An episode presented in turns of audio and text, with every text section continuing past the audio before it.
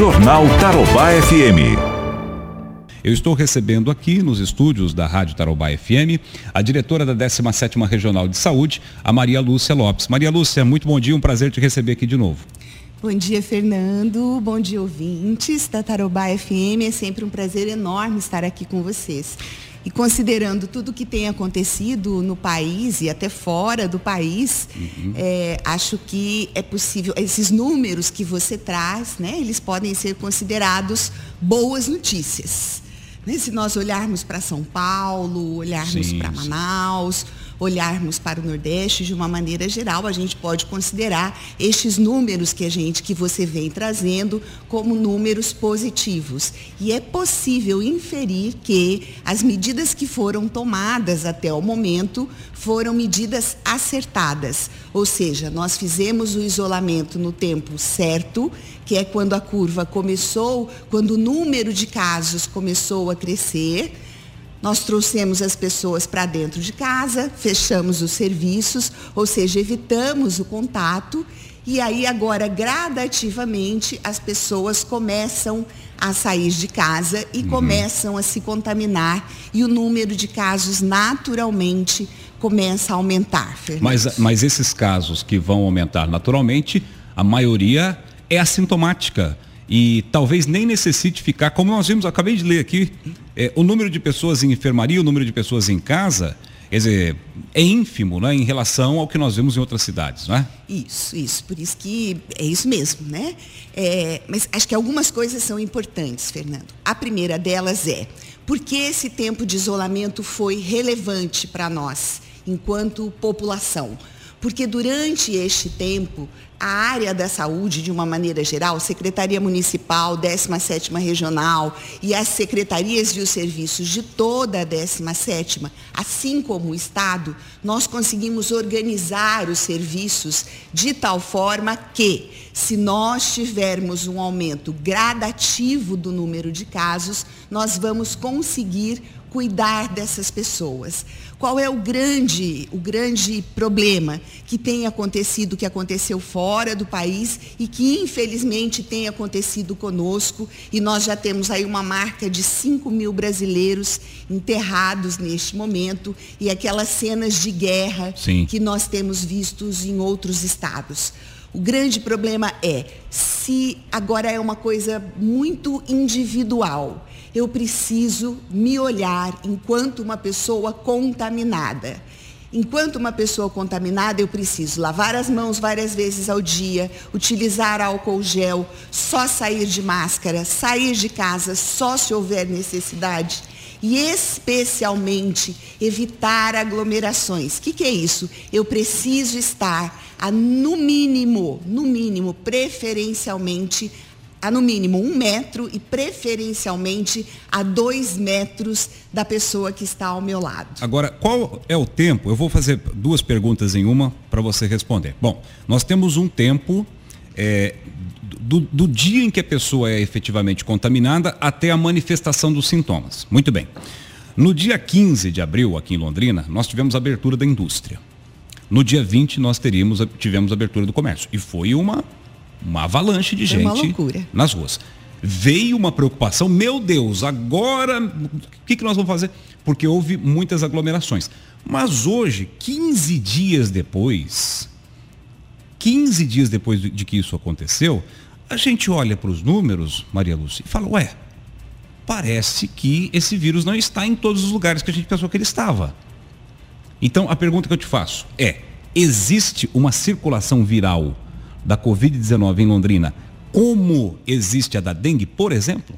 Existe existe. E por né? quê? O Ministério da Saúde já decretou lá atrás né, que nós tínhamos uma transmissão comunitária, ou seja, nós já temos o vírus em loco e ele já está sendo transmitido de pessoa a pessoa. Mas por que, que essas pessoas que voltaram para o trabalho, se aglomeraram, não, não foram contaminadas? Não, não foram feitos registros de que pessoa que trabalha na indústria ou no comércio tivesse é, sido contaminada em uma escala significativa, uma escala importante?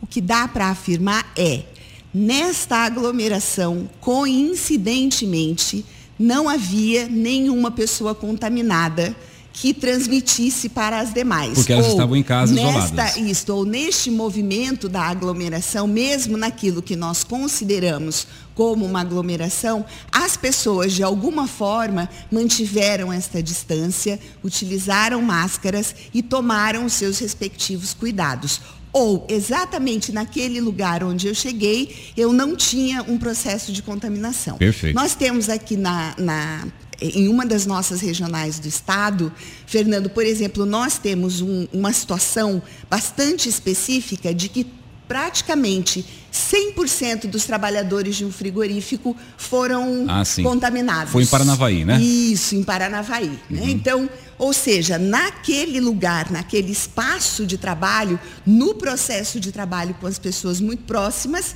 havia alguém contaminado e esta pessoa transmitiu para todos os demais. Então, você não tem como prever isso. Hum. E a gente também e não tem como cautela. prever isso, que daqui para frente, que, por exemplo, nesta primeira liberação, mesmo havendo aglomerações, nós não nos contaminamos em número significativo. Não quer dizer que em uma próxima aglomeração isso não vai acontecer. Numa, numa, podemos ter uma onda, isso, então. Isso é imprevisível. Nós podemos ter uma onda, nós podemos ter uma aceleração significativa de casos. Nós temos, neste momento, uma taxa de ocupação dos hospitais que é confortável, embora se eu, é, se eu jogar isso nos cálculos que são feitos a grosso modo, uhum. né, de que pelo de menos 90% das pessoas serão assintomáticas, em torno de 8 a 10% precisarão ser internadas e dessas em torno de 5% precisarão ir para a UTI, se nós tivermos é, esse acontecimento ou se esses números eles se tornarem realidade num espaço muito curto de, de tempo, ou seja, todos de uma vez, nós vamos ter superlotação nos hospitais e nós não vamos conseguir cuidar das pessoas. Mas é justamente por isso que o comércio voltou de maneira gradativa, não, não chocou com a data da indústria, é por isso que as escolas não voltaram, é por isso que as universidades não voltaram. Perfeitamente. Porque é, é, o, o, COESP, vocês que estão lá, estão esperando é, é definitivamente esse vírus sumir né? Esse vírus sumir. Na hora que ele sumir, pronto, pessoal, não tem vírus. Aí, aí nós estamos. Agora uma pergunta para você. As pessoas um... dizem, os estudos dizem o seguinte, só, Fernando, que eu preciso ter em torno de 70% das pessoas já que é já contaminadas Sim. e já imune para que eu tenha uma redução significativa do vírus e que para que eu possa voltar à vida com tranquilidade. E é possível afirmar isso agora? Por exemplo, não. é possível dizer em Londrina, nós já temos tantas pessoas imunes? Não é. Não dá. Não é porque... Só essas 80 e poucas aqui que, que já foram curadas. 800 e poucas pessoas já descartadas e tal. Perfeitamente. Por quê? Porque nós não temos testes suficientes. Os testes rápidos, eles têm várias limitações. Uhum. Uma delas, Fernando, você só pode fazer a coleta do teste rápido oito dias após o início dos sintomas.